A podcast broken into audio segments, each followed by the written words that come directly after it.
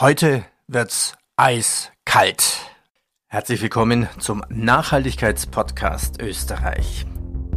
Das ist ein Projekt von Börsenradio AT und börsesocial.com. Mein Name ist Peter Heinrich.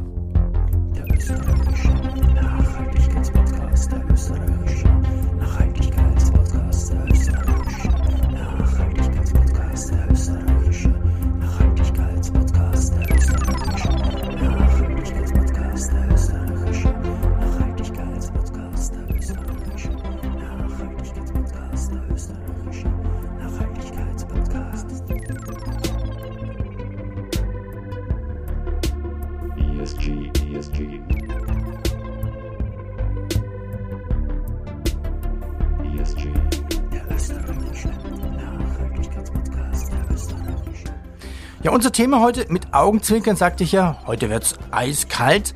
Ich begrüße Thomas Freisinger. Herr Freisinger, warum wird's heute eiskalt? Und ja, ich bitte Sie, sich den Hörern so ein bisschen kurz vorzustellen.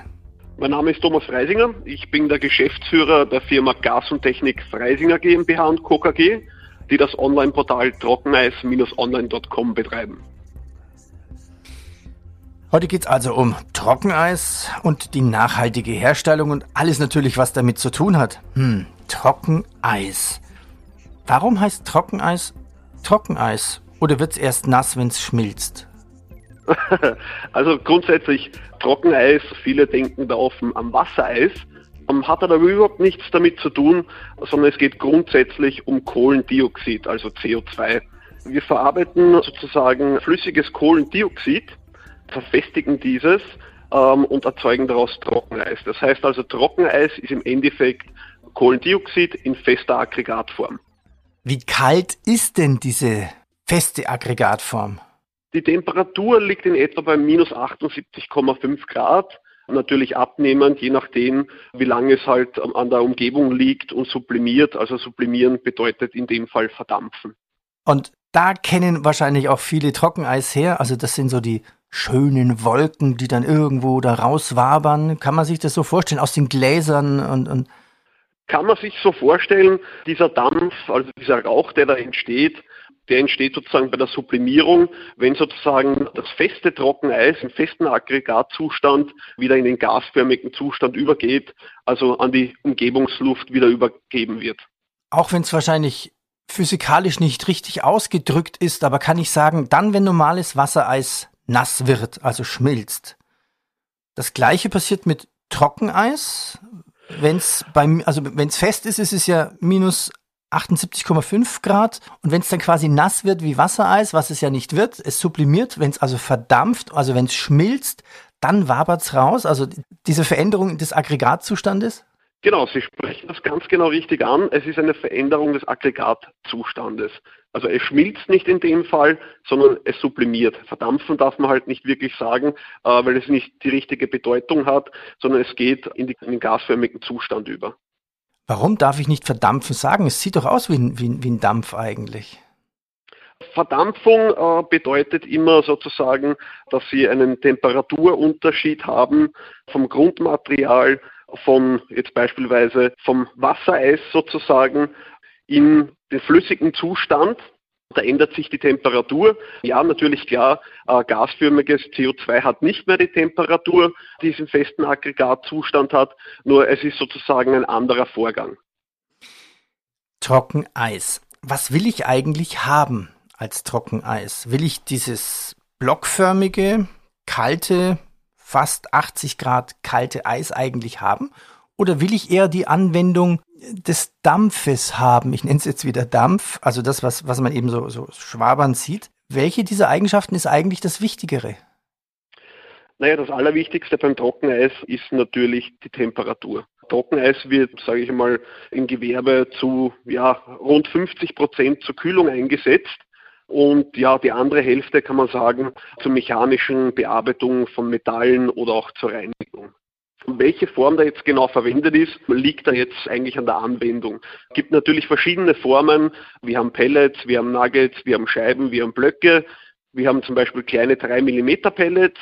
die beispielsweise beim Trockeneisstrahlen verwendet werden. Das ist ähnlich den Sandstrahlen, nur ohne Sekundärabfällen. Wir haben beispielsweise äh, die Trockeneis-Nuggets, die sind etwas größer, die großteils zur Lebensmittelkühlung eingesetzt werden, auch im Gastronomiebereich. Sie kennen es vielleicht von so Cocktailbars, die halt so rauchende Cocktails haben, mhm. oder auch äh, Blockeis, wo wirklich industrielle Gegenstände, beispielsweise große Metalllager, runtergekühlt werden zum Verpressen oder auch im Flugtransport. Sie kennen ja sicher im Flugzeug diese kleinen Flugzeugtrolleys, wo die Getränke drinnen stehen. Die werden immer mit so einem kleinen Trockeneisblock gekühlt. Mhm. Das ist total spannend. Na, dann lassen Sie so ein bisschen tiefer einsteigen. Wie, mhm. wie lange hält denn eigentlich so Trockeneis? Ja, das kommt natürlich immer auf die Menge drauf an und auf den Behälter, in dem das sozusagen eingelagert bzw. aufbewahrt wird.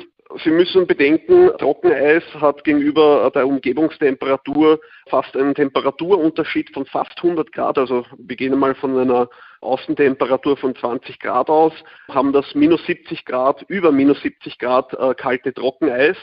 Und je nach Isolierung, also wenn Sie das jetzt in einer Laborbox drinnen haben, die prall gefüllt ist, können Sie zwischen zwei und vier Tagen rechnen. Mhm. Wenn Sie jetzt einen riesengroßen Isoliercontainer haben, der vielleicht auch sogar vakuumisoliert ist, dann kann das schon mal so sieben bis zehn Tage durchhalten.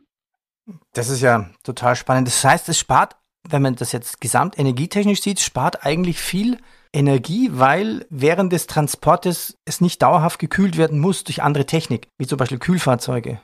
Genau, also beim Trockeneis ist natürlich der größte Pluspunkt, wir haben eine stromlose Kühlung, wir benötigen keine zusätzliche Energie, wir haben eine Ausfallsicherheit, also es gibt keine Batterien, Stromzufuhr, äh, elektrische Schäden, was die Kühlung unterbrechen können, sondern mhm. wenn Trockeneis da ist, dann ist es auch wirklich so lange da, wie es da sein sollte.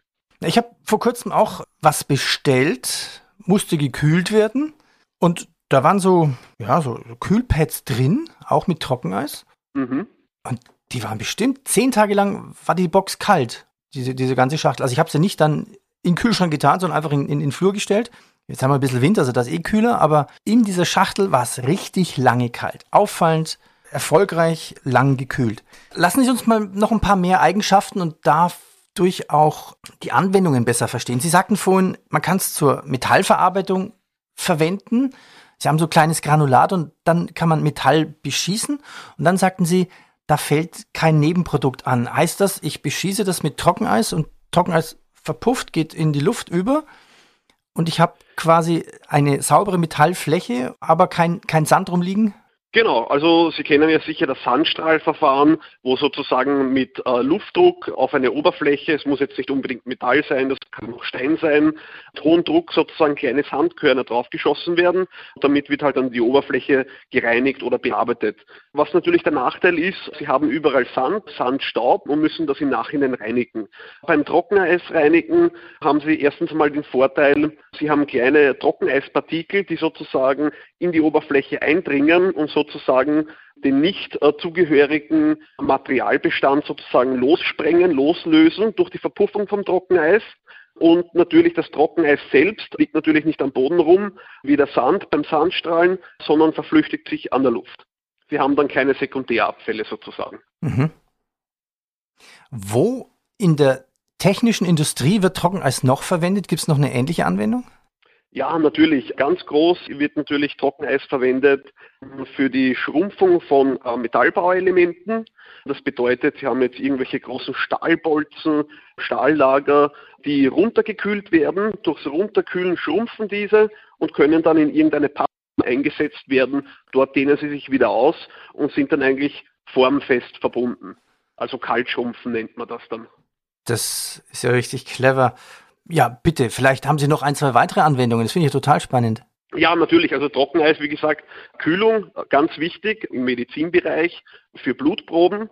Medikamente, weil wir natürlich eine Ausfallsicherheit haben. Wir haben jetzt nicht irgendeinen Kühlcontainer, wo wahrscheinlich das Aggregat, das Kühlaggregat defekt sein könnte. Sie wissen ja natürlich, Medikamente können teuer sein, beziehungsweise auch Forschungsergebnisse, Blutproben, Gewebeproben sind eigentlich ja nicht ersetzbar.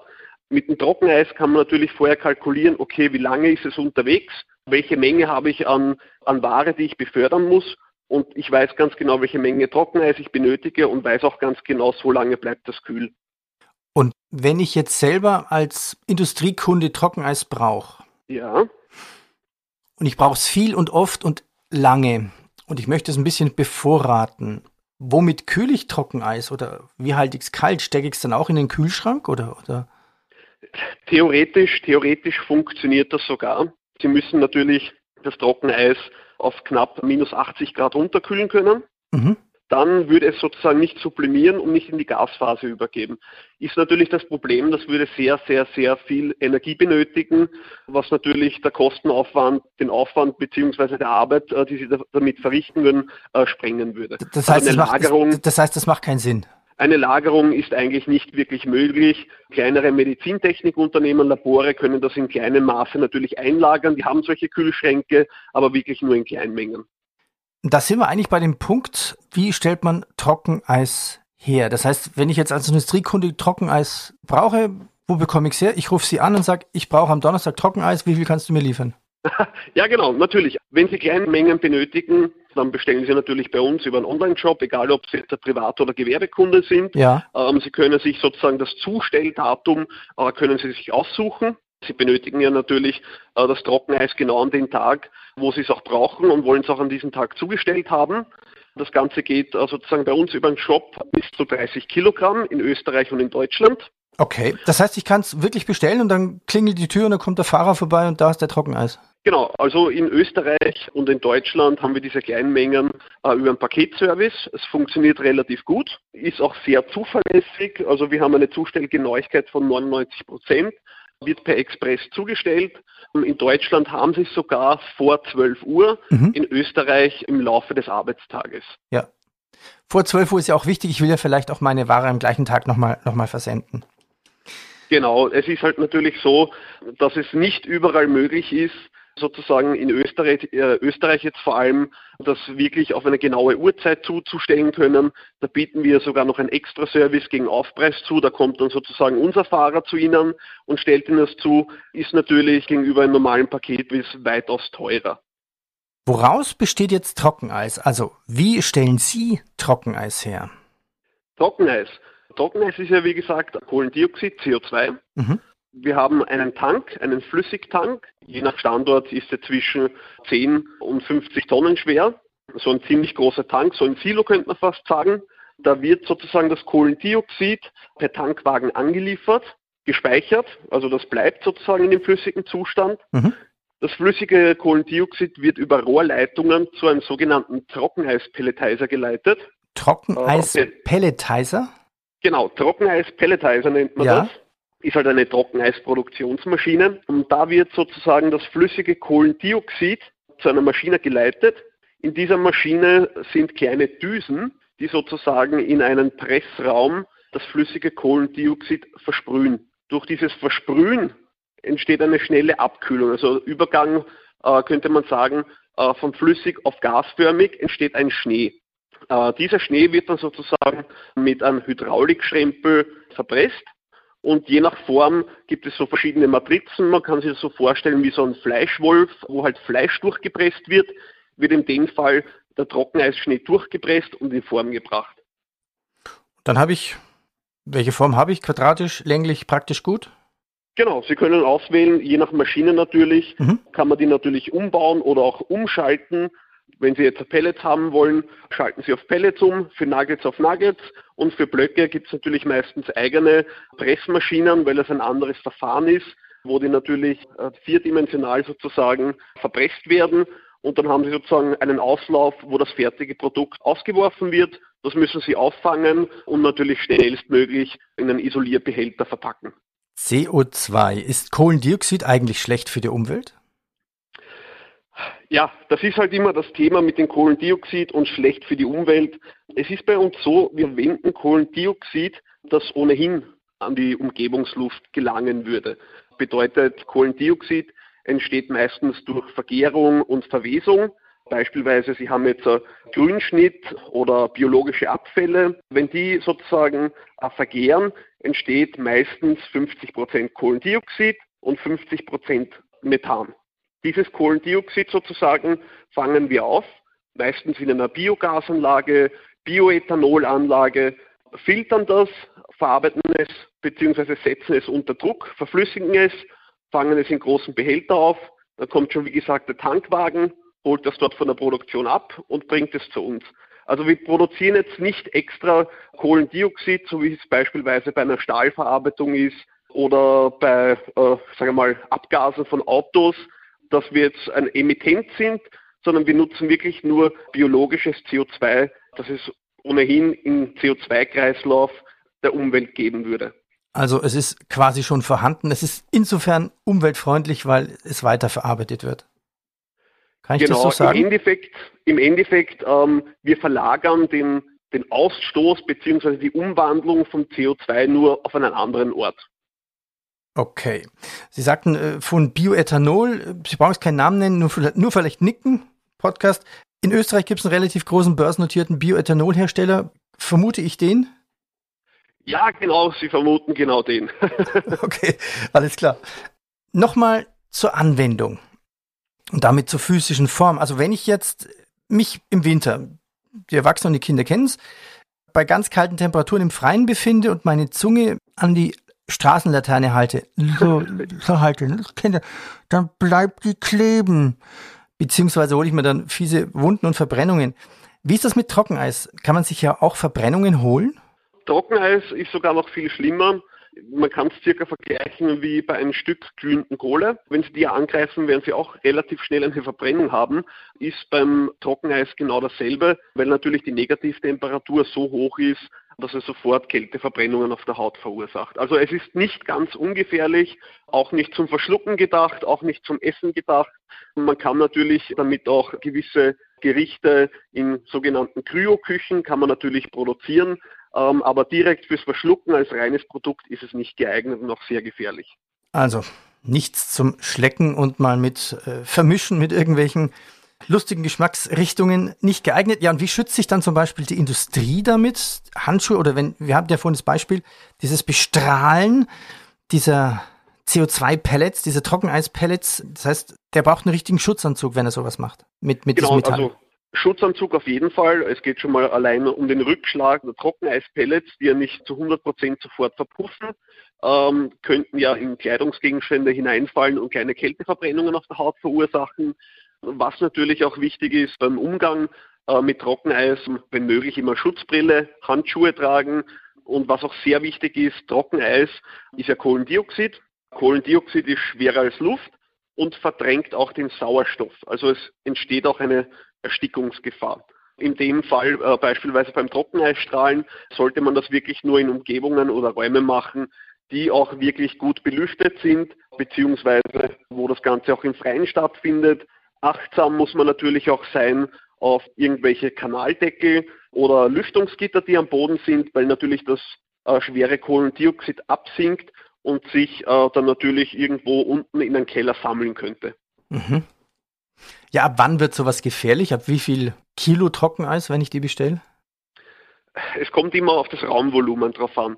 Ich sage es einmal so, wenn Sie eine 5 Kilogramm Box bestellen, beziehungsweise 8 Kilogramm Box in Österreich und Sie fahren mit einem kleinen Smart, der relativ luftdicht ist, und Sie sind da zwei Stunden unterwegs, dann könnte es schon mal passieren, wenn Sie das Fahrzeug nicht lüften, dass Sie Schwindelerscheinungen bekommen, weil natürlich der Sauerstoff von diesem kleinen Fahrzeug relativ schnell verdrängt wird. Ähm, wenn Sie jetzt äh, die kleine Box, also eine 8, 5 oder 8 Kilogramm Box in einem 40 oder 50 Quadratmeter Raum haben, wird natürlich nichts passieren. Mhm. Also ich sage mal so, ab einem gewissen Volumen in der Raumluft vom CO2, wir atmen natürlich auch einen großen Teil CO2 aus, wird es natürlich gefährlich. CO2 ist geruchlos, man merkt relativ wenig, man schläft ein und irgendwann setzt die Atmung aus. Also bei einem 40 Quadratmeter Raum braucht man sich eher keine Sorgen machen. Was kostet Trockeneis jetzt? ist natürlich komplett unterschiedlich von der Menge und von der Form. Beim Blockeis beispielsweise ist es so, dass mehr Kohlendioxid und mehr Energie verwendet werden muss. Man kann rechnen von 3 Euro bis aufwärts 6 Euro pro Kilogramm inklusive Mehrwertsteuer. Kommt natürlich auch immer darauf an, auf die Transportstrecke beziehungsweise auf die Menge. Natürlich, äh, wenn es eine größere Menge ist und wenn Sie ein Großabnehmer sind, dann gehen die Preise natürlich deutlich, deutlich weiter nach unten. Klingt gar nicht mal so, so teuer. Jetzt nochmal ein Party-Tipp von Ihnen. Auf Ihrer Webseite unter dem Menüpunkt Festivals und Getränkekühlung, da sind so schöne Cocktailgläser und da wabert so schön raus diese, dieser Nebel. Wie macht man das denn? Immer so ein Stückchen Trockeneis reintun, aber man soll es ja nicht vermischen mit, mit, mit Essen oder, oder wie, wie geht das? Äh, Beim Vermischen von Essen geht es eigentlich nur darum, dass sie nicht noch stabiles, also festes Trockeneis sozusagen an die Haut bekommen. Ja. Wir haben für diese coolen Cocktail-Effekte haben wir Cocktailstäbe. Das ist sozusagen so ein Rührstab, wo sie unten dran so einen kleinen Käfig haben. Und da können Sie ein Trockeneisnugget reingeben, können das zumachen. Das hat einen Widerhaken, dass es nicht aufgeht. Diesen Stick stecken Sie dann einfach in so einen Cocktail hinein. Und dann haben Sie mal so zwei oder drei Minuten Nebel- und Wabelspaß beim Cocktail trinken. Und Mhm. sind natürlich geschützt durch diesen Käfig und können keine empfindlichen Trockeneisstücke sozusagen in den Mund oder in den Magen bekommen. Also für Ihre nächste Sommerparty. Corona-frei kommt vielleicht auch wieder, dann, dann kann man sowas wunderbar genießen. Jetzt habe ich noch eine Bitte, noch eine Runde. Vielleicht fallen Ihnen ja noch mehr Anwendungen aus, vielleicht aus jeder Kategorie. Vielleicht nochmal Anwendung für Medizin, Labortechnik. Es ist Kühlung. Gibt es da noch eine weitere Einsatzmöglichkeit? Ähm, ja, natürlich. Es gibt jetzt äh, nicht nur in der Medizintechnik, sondern allgemein in der Trennung von Stoffen, äh, beispielsweise jetzt bei der Herstellung von entkoffinierten Kaffee. Da wird sozusagen in einem Shaker-Verfahren werden Kaffeebohnen von Koffein getrennt. Das gleiche findet auch großteils bei der Rohstoffherstellung für Medikamente statt, wenn sozusagen gewisse Bestandteile voneinander getrennt werden müssen. Es gibt Extraktionsverfahren, wo sozusagen von biologischen Stoffen ätherische Öle abgetrennt werden. Also hier in dem Bereich Stoffe und Stoffeverarbeitung, Trockeneis relativ stark in der Anwendung. Ja, was gibt es noch? Im Weinbau beispielsweise. Sie kennen natürlich das heiße Wetter heutzutage. Ähm, wenn im Weinbau bei der Weinernte äh, die Temperatur zu hoch ist, muss es gekühlt werden. Also die sogenannte Maische. Das sind sozusagen die geernteten Trauben. Wenn die Temperatur zu hoch ist, entstehen da Stoffe sozusagen in den Weintrauben, die dann erstens den Geschmack verändern vom Wein und zweitens natürlich Kopfschmerzen verursachen würden, wenn sie den Wein dann trinken. Mhm. Äh, Deswegen wird direkt bei der Ernte wird Trockeneis aufgeschüttet, damit die Trauben gekühlt werden. Heißt das, Mit heißt, Eiswürfeln geht das natürlich nicht, weil das würde natürlich die Maische bzw. den Wein komplett verwässern. Und da ist Trockeneis natürlich eine, eine der Top-Anwendungen, wenn es wieder mal zur Weinlesezeit von der Temperatur her etwas zu hoch ist.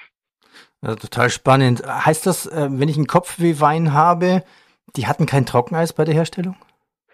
Ja, oder es war grundlegend überhaupt ja, zu warm.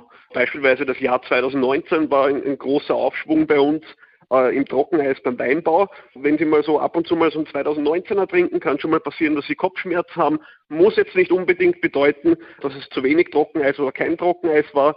Nur dadurch, dass die Temperatur so hoch war, haben diese Weine 2019 allgemein ein bisschen so einen Kopfweh-Verursacher. Ich fand es auch total spannend. Das wusste ich auch nicht. Ich trinke viel Kaffee und aus dem Grund relativ oft koffeinfrei, dass Mhm. man dazu ja auch Trockeneis verwendet zur Trennung. Dann lassen Sie uns Richtung Nachhaltigkeit gehen. Ja, Ist denn Trockeneis nachhaltig? Naja, es kommt immer auf die Produktion drauf an. Nachhaltig.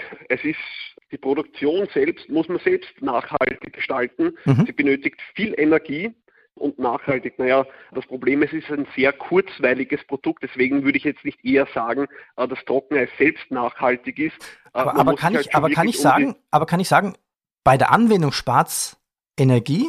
Das müsste ich ja die Maische kühlen oder wir hatten ja vorhin das Thema, äh, da müsste ich ja Kühltransporter einsetzen, äh, Kühlketten aufrechtzuerhalten, aber das geht halt einfacher mit Trockeneis. Ja, das stimmt natürlich. Wenn Sie natürlich vergleichen, ein Kühleraggregat, was beispielsweise betrieben werden muss äh, mit dem Dieselaggregat ähm, oder mit normalen äh, Hausstrom sozusagen, kommt es natürlich je nach Anwendung drauf an, ist natürlich äh, das Trockeneis nicht nur sicherer, sondern auch nachhaltiger in der Anwendung. Sie bauen jetzt mit Air Liquide eine CO2-Verarbeitungsanlage. Eben logisch unser Thema über die Trockeneisproduktion und CO2-Flaschenabfüllung. Und das Ganze wird, und jetzt kommt wahrscheinlich der springende Punkt, mit Solarstrom betrieben. Was planen Sie da für, für eine Anlage? Wir haben uns im Jahr 2020 sozusagen eingemietet bei der Firma Peter Blau. Das ist ein äh, mittelständisches äh, Metallhandelsunternehmen. Die haben ein sogenanntes Blue Building. Wurde, glaube ich, 2010 neu gebaut und in dem äh, Ausmaß so gebaut, dass es mehr Strom produziert, als es eigentlich benötigt. Das heißt, die haben durch die Photovoltaikanlage am Dach und durch die gute Ausgestaltung vom gesamten Gebäude und die verschiedensten Energiespeicher ähm, eine positive Energiebilanz und einen massiven Stromüberschuss. Den Stromüberschuss wollen wir uns zunutze machen, damit wir damit unsere Trockeneis- und Flaschenabfüllung versorgen können. Klingt sehr nachhaltig.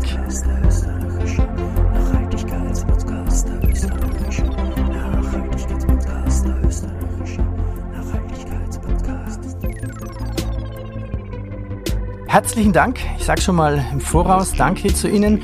Das war der österreichische Nachhaltigkeitspodcast. Die Gründungsmitglieder sind Paul Finger, Vienna Insurance Group, Immofinanz, Costa Swiss Life Select Österreich und Erste Asset Management. Und der Nachhaltigkeitspodcast, den hören Sie auf Börsenradio.at und den üblichen Podcast-Download-Quellen. Ja, und die weiteren Partner für diesen Podcast sind Geisberg Consulting, WEB Windenergie, ÖKB, Hype Oberösterreich, PwC Österreich, die RCW Wienerberger. Unser Thema heute war gar nicht so eiskalt, es war total spannend.